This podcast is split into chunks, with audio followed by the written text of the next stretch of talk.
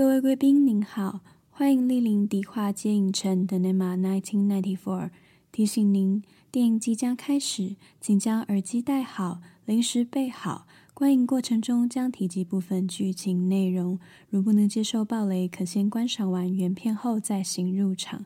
若不慎发生暴雷事故，本影城恕不赔偿，敬请见谅。演出即将于十秒后开始，感谢您的耐心等候。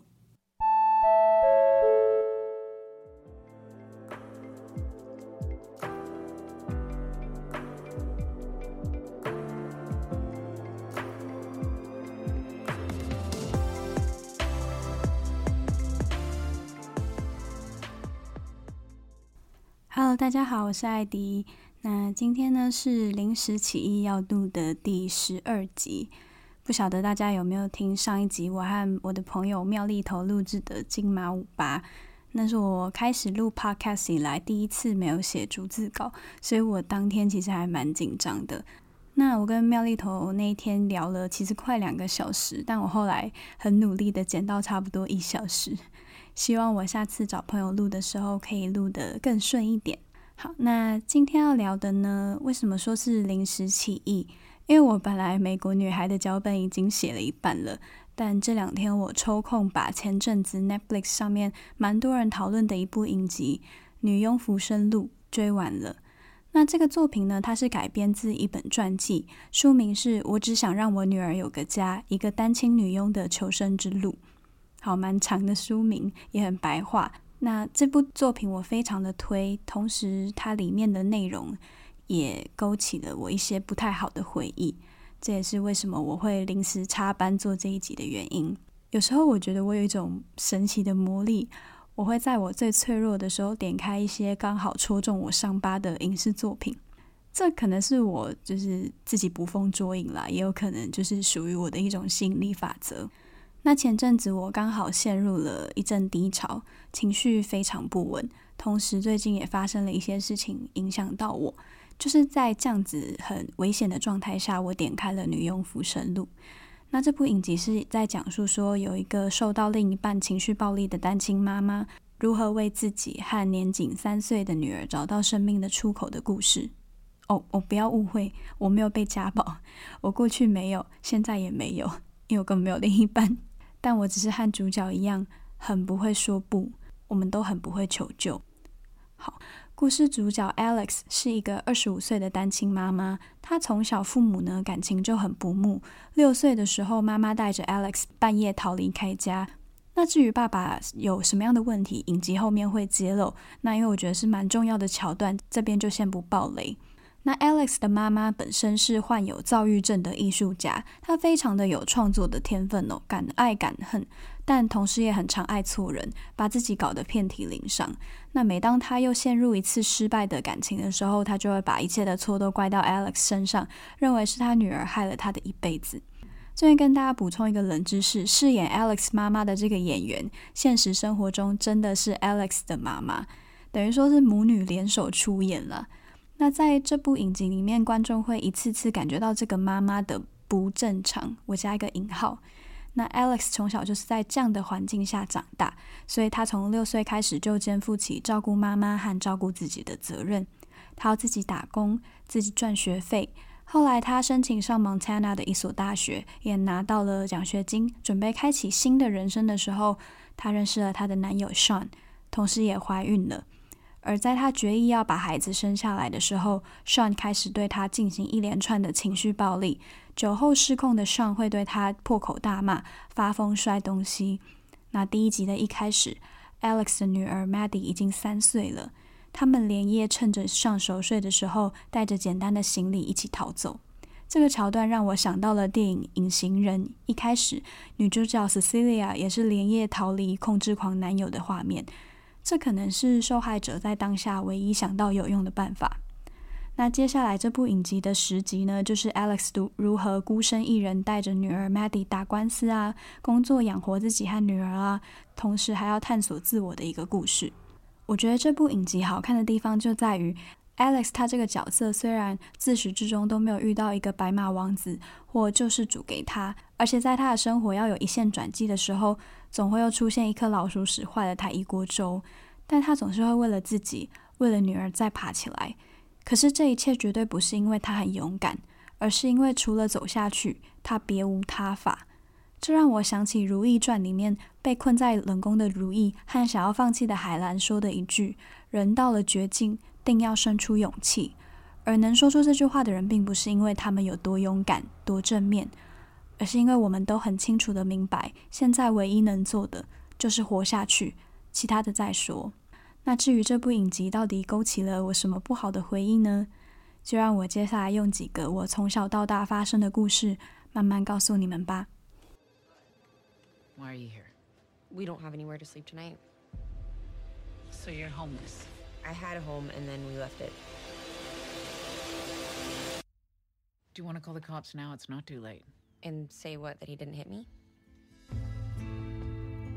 We need to get you off the streets. There's beds at the domestic violence shelter. You're here? You can breathe. I'm Alex. I'm trying to piece together how I got here. My mom is undiagnosed bipolar and she's MIA right now. I got into college. I wanted to be a writer, but I got pregnant. Now I'm a single mom.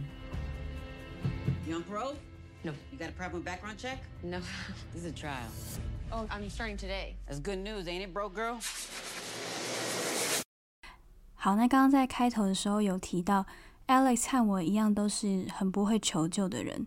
你们可能会想说，哈，怎么会？你在开头的简介不是把 Alex 想得很勇敢吗？带着女儿一个人努力过生活等等的，为什么又说他是一个不会求救的人呢？那因为我刚刚一开始有说到，她的男友 Sean 是一个有酗酒问题，会对 Alex 母女两人进行情绪暴力的人。虽然用文字叙述可能会很明显的知道 Sean 这个人绝对有问题，可是大家要注意哦，我的措辞是情绪暴力。换言之，Alex 母女身上是没有任何伤口的。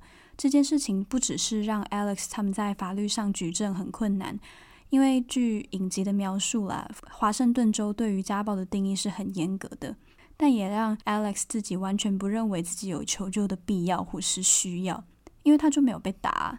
所以当 Alex 去找政府机构询问是不是可以申请一些社会补助或工作机会的时候，服务人员也是再三跟他确认。你有遭受家暴吗？你要报警吗？现在还不算太晚哦，我可以帮你转介去 DV，就是 Domestic Violence 的家暴避难所。但听到社工的询问，Alex 也是很不解的说：“可是我看到警察，我要跟他说什么？跟他说我没有被打吗？我男友没有打我，他只是喝完酒口气比较差而已。如果这样就要动用到 DV，那真正被肢体家暴打得很惨的人，不就被我占掉一个求助的名额吗？”我必须说，我一开始看这段的时候，也和 Alex 保持一样的态度，觉得，对啊，这样要怎么样说服警察、说服当局？对啊，如果占掉了一个 DV 的床位，那会不会真的就有另一个人没办法获救了？因为我跟 Alex 都认为自己的问题一定没有比别人严重。那在《花样女子》那一集里面，我有说到，加害者往往可以把事发原因推给酒精啊，推给疾病，推给工作压力。甚至他们有机会因此获得减免期刑，但是受害者要花很大的力气去说服这个世界，他们真的是受害者，同步还要接收到大众的检视跟责难。这个是现在这个社会里面很讽刺的一个现象。你可以说是因为基于举证困难的原因，你也可以说是因为要承认自己是被害人这件事情真的很难。或许是我们打从心底就觉得自己的状况应该没有这么糟糕，不应该浪费社会资源或是大家的关心来获救。所以花了好长一段时间的循循善诱，Alex 才带着女儿住进了家暴避难所。那关于我自己第一个有记忆的求救经验，是在我国小二年级的时候，很远哈。在这之后，我就再也没有这么勇敢过了。我从小就是一个很怕生的人，在前面几集 Podcast 里面，我也有反复跟大家说过了。那我除了怕生之外，还是一个运动神经很差的人。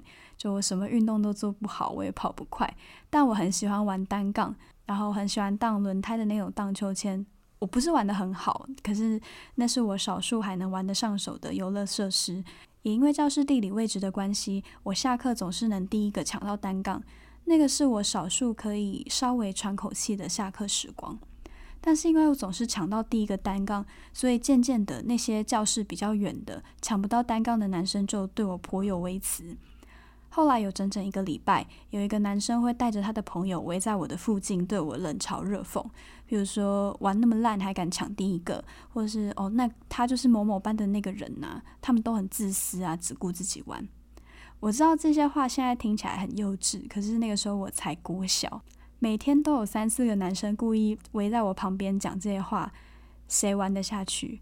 而且我真的觉得很不舒服。甚至在我玩完要离开的时候，他们就会像吸盘一样立刻粘上那个单杠，说：“耶，讨厌鬼终于走了。”对，我走了，但我走去干嘛呢？我去找他们班导告状，因为我知道他是哪一班的。那当时我只是很单纯的觉得。我真的很不舒服，而且已经很长一段时间了。我希望找一个大人来帮我主持公道。所以那天午休，我找到他们班导，和他说了这阵子发生的事情。那那个班导就把那个男生叫过来问话，也请他跟我道歉。最后就回去睡觉了。但那个老师转头过来跟我说：“好，那他也跟你道歉了。其实这件事情也没有那么严重。虽然他做错了，但你应该也有你自己的问题。严以律己，宽以待人。”这件事情就这样了，OK。后来这个班导又跑去找我的班导说了这件事情，那我的班导又再重新把我叫过去说，我啊，敢，差点讲出自己的本名。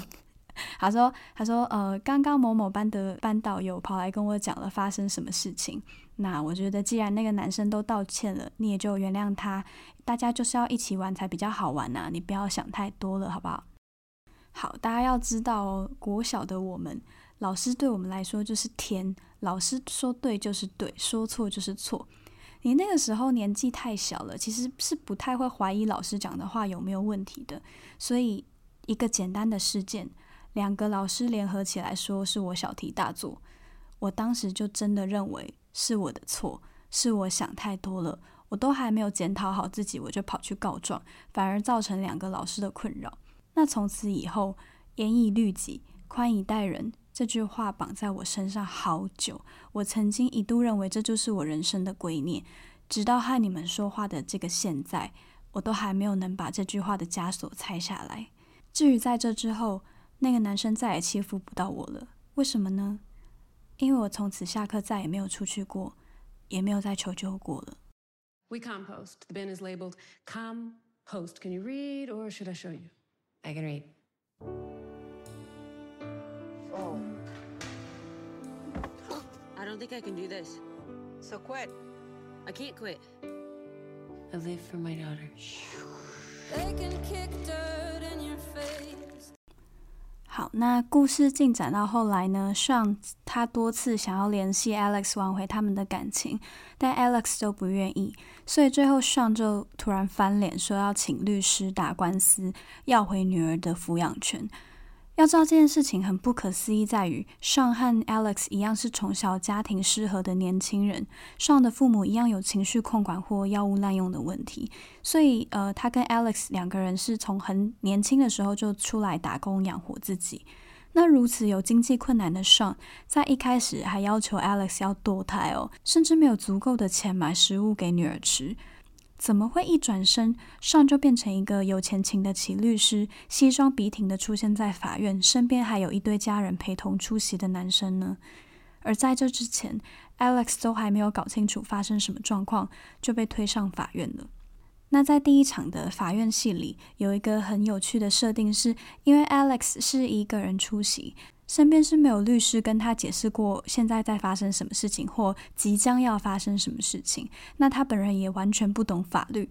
导演在诠释这一段画面的时候，你就看到律师和庭上说明状况，台词只有一个字：Your Honor, legal, legal, legal, and legal, legal, legal. So, um, legal, legal, legal. 我看到这段的时候，你是不是很傻眼？我看到这段的时候，和旁边的 Alex 一样傻眼。他说：“诶，是我。”我跟 Alex 英文都不好吗？为什么我一个字都听不懂？我只听到一个 legal。后来我才反应过来，一个单亲妈妈突然被推出庭，要去接收一大堆法律资讯，你其实根本没可能反应过来律师他们在讲什么。你可能真的整段只听得懂一个 legal，结果一切就在一阵错愕之中。法院就初步判定监护权是归 Sean 所有，而 Alex 有一个礼拜的时间准备提出反驳。在这一个礼拜的时间里面，Alex 只能在 Sean 和他家人的允许下去探望他们的女儿 Maddie。心灰意冷的 Alex 回到 DV，躺在地毯上自暴自弃，因为他觉得是他太没用，才失去了他的女儿。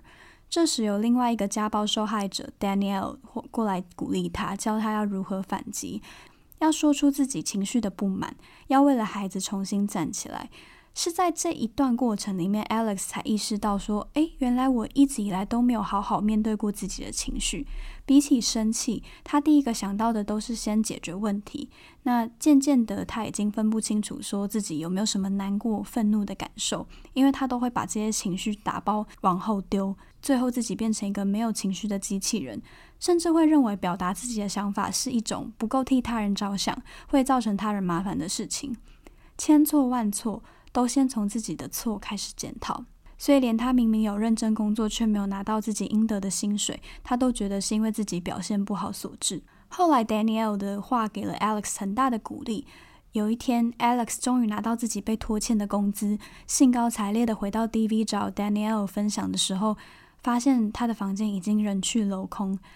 Alex 赶忙跑去找管理员问发生什么事情，才知道 Danielle 今天早上又决定回到家暴男友的身边了。很意外吧？那个昨天还鼓励他要勇敢反抗的 Danielle，先他一步放弃了。Alex 非常激动地质问管理员为什么不阻止他？难道他们没有看到 Danielle 脖子上面的勒痕吗？怎么会就这样放他离开？管理员告诉他，他们无权左右被收容人的想法。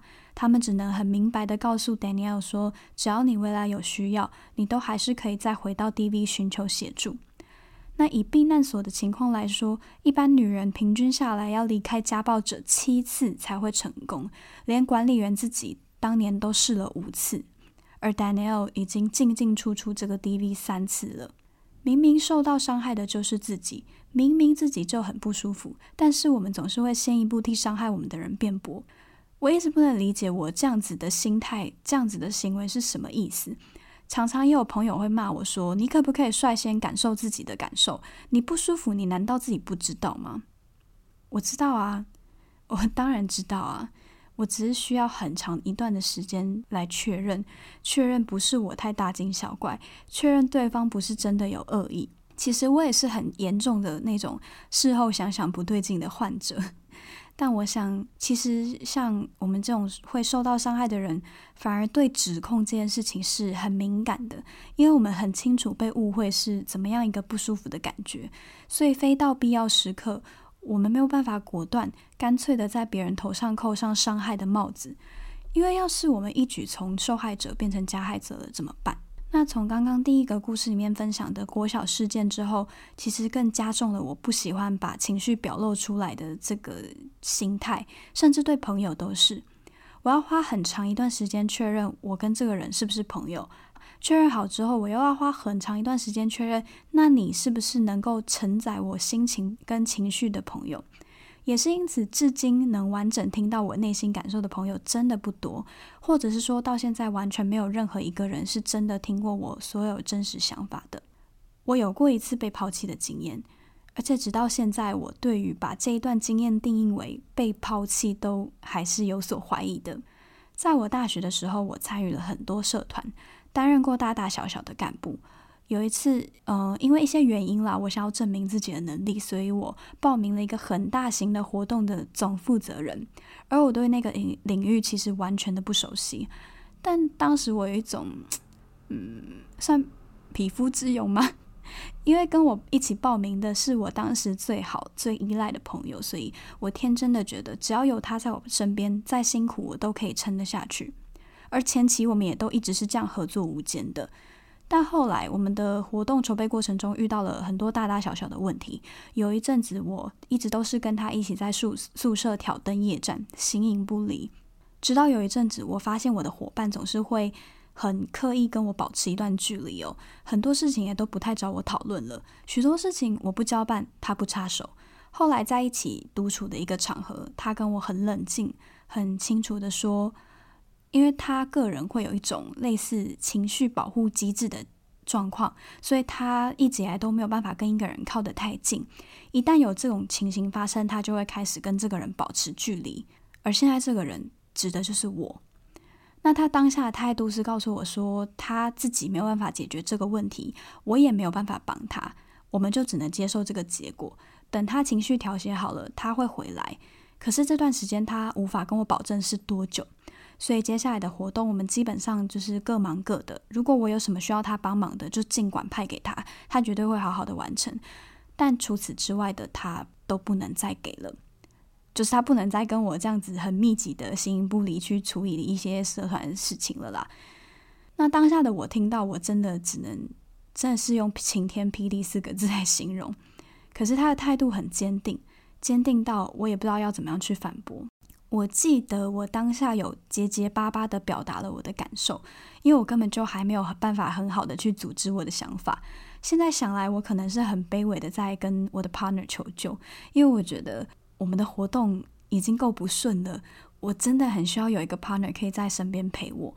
你可不可以不要在这种时候对我丢下这种炸弹？可是或许是我表达的不好，我只记得当时他就是一一的很冷静的反驳了我的疑虑，一如以往的理智非常清晰，好像他才是大人，我才是小孩。他是一个非常思路清晰的老师，我是一个爱告状的屁孩，像我国小二年级那个时候一样。最后，我一个人离开了那个谈判的场合。我记得那天下着大雨，我在雨中撑着伞哭了好久。而我当时心里想的是：我是不是做错了什么？一定是我做错了什么。如果我找到那个，如果我找到那个错处，如果我早一点找到那个错处，是不是事情就不会变成这样的？后来有好长的一段时间，这个活动大部分的事情都是我在处理。其实不是这个。partner 不处理，是因为当时有太多事情是需要我跟一个人共同去讨论筹备的，剩下的都是一些什么跑跑公文啊、上上签呈这种事情，基本上我都可以一个人完成。那当时的那个状况是，反而让我不知道有什么事情是我可以交办给他个别去处理的，所以对，我决定把所有事情都揽下来自己做。你们后来在听也知道这件事情绝对是不对的，不可以这样。我也知道，但我后来才明白，那个时候的我已经没有力气再去多想了。好，其实分享这段故事对我来说还是有一点犹豫。我担心的是，嗯，不知道我有没有把这件事情表达得很好。就是因为直到你们听到这段故事的当下，我还是不觉得这个 partner 是坏人。我其实很感谢他很诚实的跟我说明了他的状况。正因为他的诚实，所以我我没有办法对他这个行为多说什么。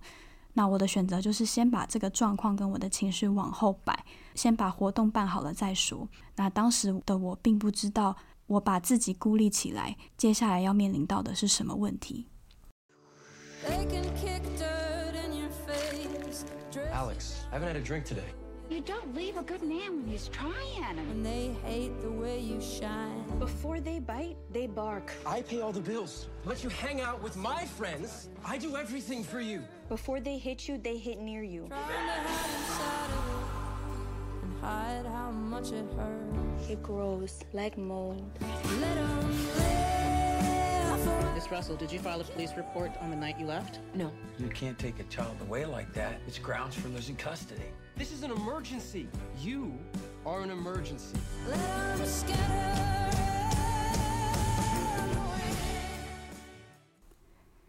那在后来的剧情发展中呢，其实 Sean 也有几度尝试要改变的迹象，像他去参加了戒酒互助会，那他开始兼差上班，努力步上正轨，也努力挽回和 Alex 之间的感情。所以身边的朋友乃至 Alex 的妈妈都告诉他，这个男人在努力，他有在改变了，你不应该这样转身离开。一瞬间，Alex 似乎才是最坏的那一个。后来在 Alex 孤立无援的时候，也真的只剩下上是可以帮助他解决问题的那个人。所以有几次，好，你没有听错，是几次，Alex 又回到了 Sean 的身边。而且编剧的编排会让你也跟着相信，Sean 是真的真心改变了。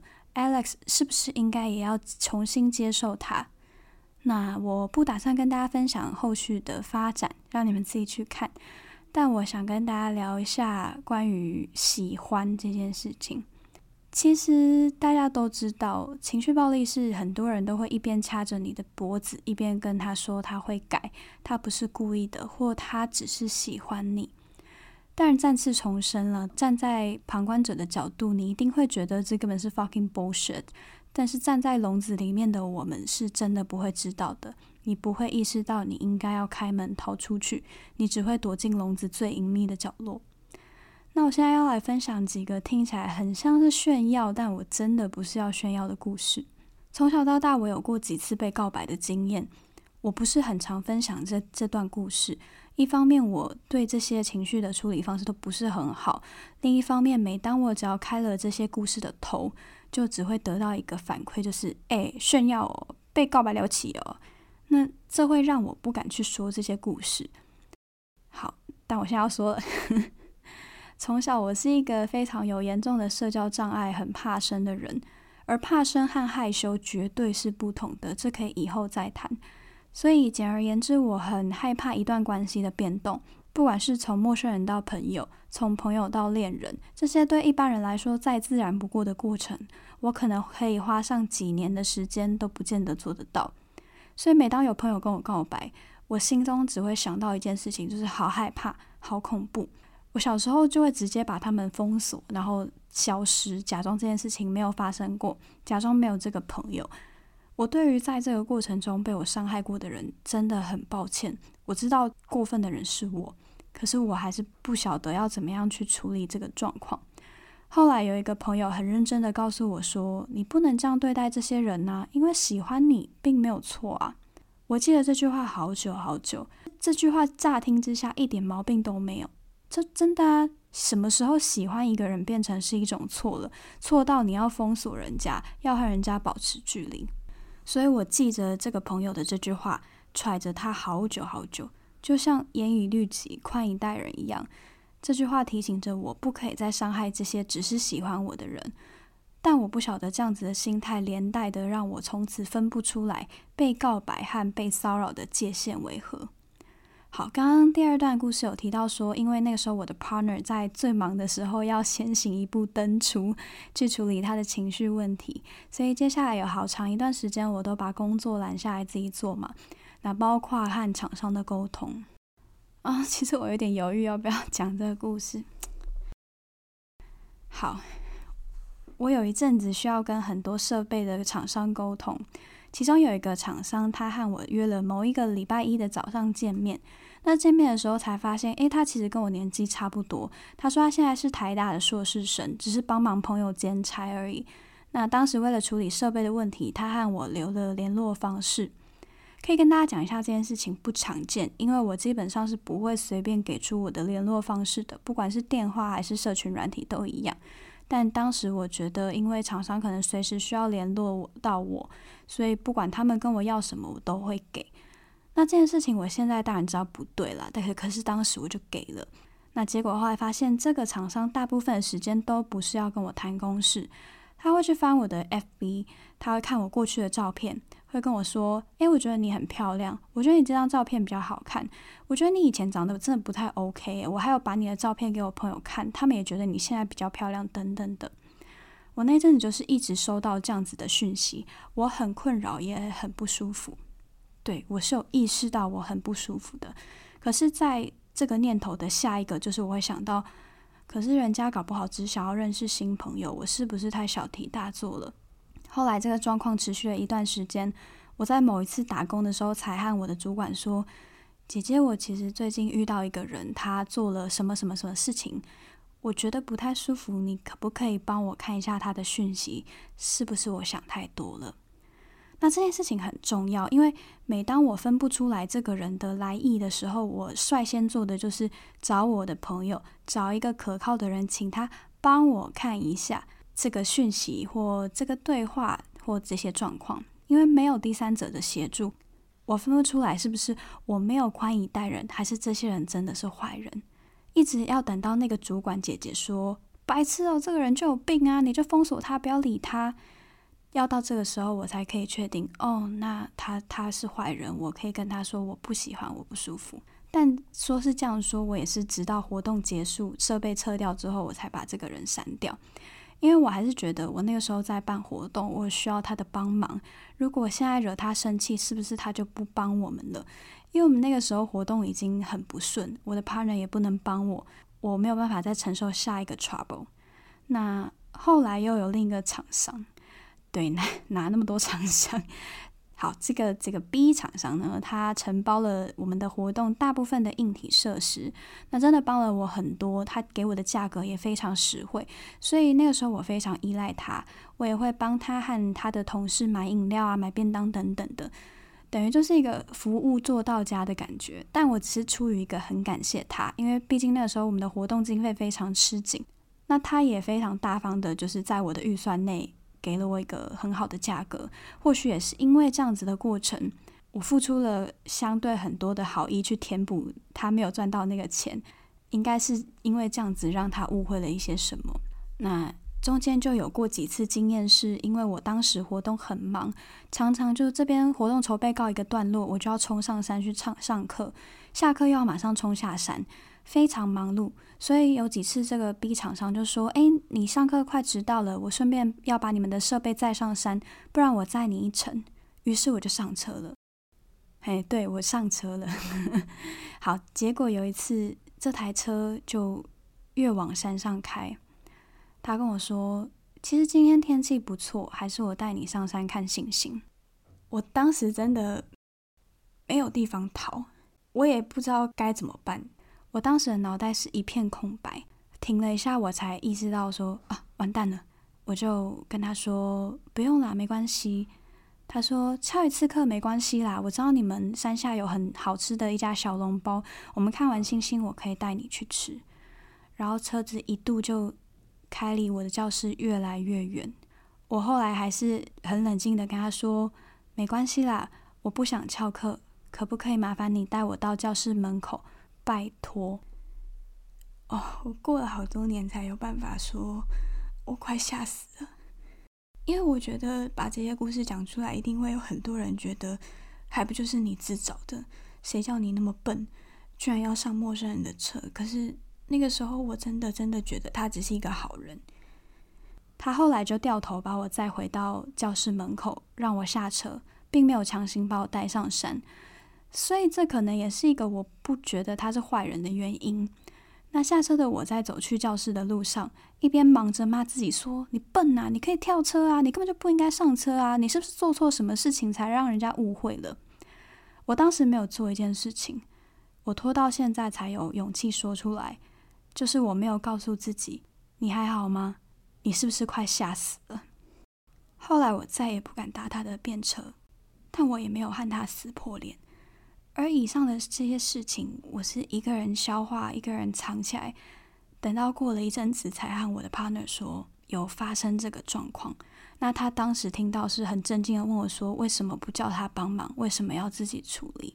我不知道要怎么回答他，我就跟他说：“没事啦，都过去了，他们也不是坏人呐，我没有怪任何人，我只是怪自己太小题大做。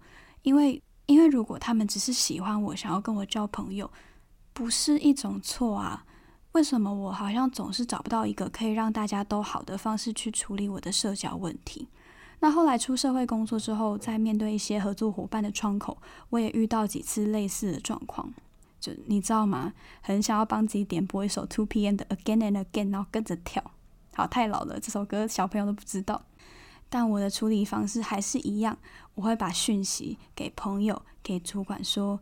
你可不可以帮我看一下这个人这样回是什么意思？等第三者帮我确认完，我才有办法下决定。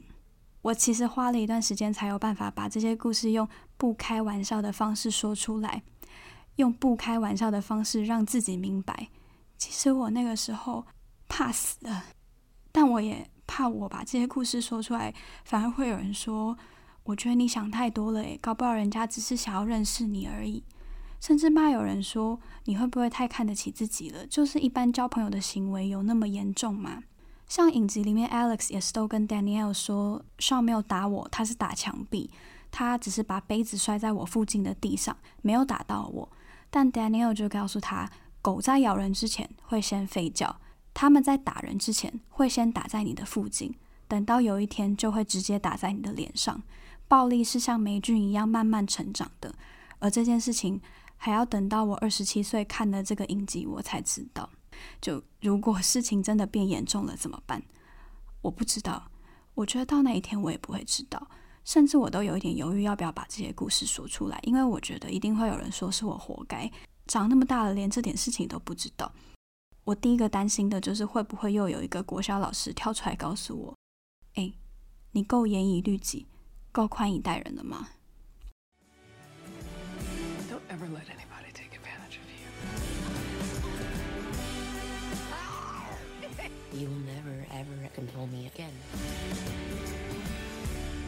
When I think about the house I want for my daughter and me, it's not big and full of stuff. Our space is a home. Because we love each other in it. 其实我真的不知道自己这么胆小是不是一件好事， 因为从小到大我都会不断的被教导说你应该要大方。我记得我幼稚园的时候有一个圣诞节的活动。就是家长要把小孩打扮得漂漂亮亮的，然后让他们到讲台上去走一圈。那主持人就会问你一些问题，就你今天怎么穿那么漂亮啊？你几年级？叫什么名字？其实是一个非常普通的场合，但对我来说，我真的很害怕。所以我记得我那个时候做的决定就是，我笔直的走上台，绕过那个主持人，然后直接下台。我不知道为什么我敢这样做，但。那个时候我就是做了这个举动，我才幼稚园哦，然后我就在在我背后听到那个主持人一直大喊说：“哎哎，小妹妹，你回来，我还没有访问你。”这样，但我就是走下台了。然后我妈在台下看到我这个表现，脸就很臭，他就马上把我带上车回家了。我没有参加完那一次的聚会，然后我妈在台车上的时候就一直骂我说：“你让我很丢脸。”大家都好好的上台，我把你打扮得那么漂漂亮亮的，我还让你穿新衣服，你为什么要这样让我丢脸？所以我一度以为这真的是我的错，是我不够大方。爸妈也都会跟我说，你如果这么怕生，你是没有办法在这个社会上生存的。所以我逼自己去做了很多尝试，去当了班长，去参加比赛，尽管我一站上台就很想吐。虽然我最后安稳的下台了，可是我直到现在我都没有喜欢这个感觉。唯一支撑我做下去的原因就是我想要在这个社会上生存，于是我撑到现在了。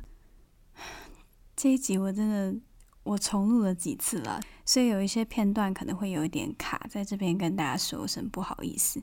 但我中间要花一点时间去平复自己的情绪。那。女佣浮生录的介绍大概到这边，我不确定它会不会有第二季，因为我觉得整个第一季它的节奏就抓得很刚好，没有主角威能，但有更多的是角色的跌宕起伏，而且里面的每一个角色没有一个人是绝对的坏人，他们有做错的地方，但你会明白这是人性，因为那些他们行差踏错的瞬间，可能你我都有过。唯一在本剧最坏的就是那些漏洞百出、完全帮不到弱势族群的政府政策了。那这一集跟大家分享了很多，其实我藏在心里很久的故事。我可能没有办法针对这些故事提供什么有用的解方，因为你们听得出来，此时此刻我还没有找到。可是看完《女佣浮生录》的我，至少有了把这个故事说出来的勇气。希望我刚刚有把这些故事都好好的阐述好。因为我想要借着说出来这些故事，达到安慰自己的效果。看着 Alex 和女儿勇敢地走出来，我希望有一天我也可以。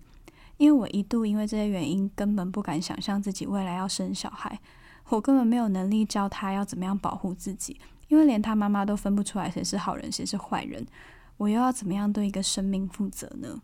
那这一集之所以会说是临时起意，是因为刚好最近又有发生一些事情，有人用类似的方式开启了我这个开关，让我想起了一些我以为我藏得很好的回忆。那我也在看完这部影集之后，决定要好好的来正视这个问题。希望这部影集可以带给大家一些力量。迪化街影城今晚即将结束营业，我目前还没有能力提醒大家什么。就提醒大家记得去看《女佣浮生录》吧，我是艾迪，我们下期见。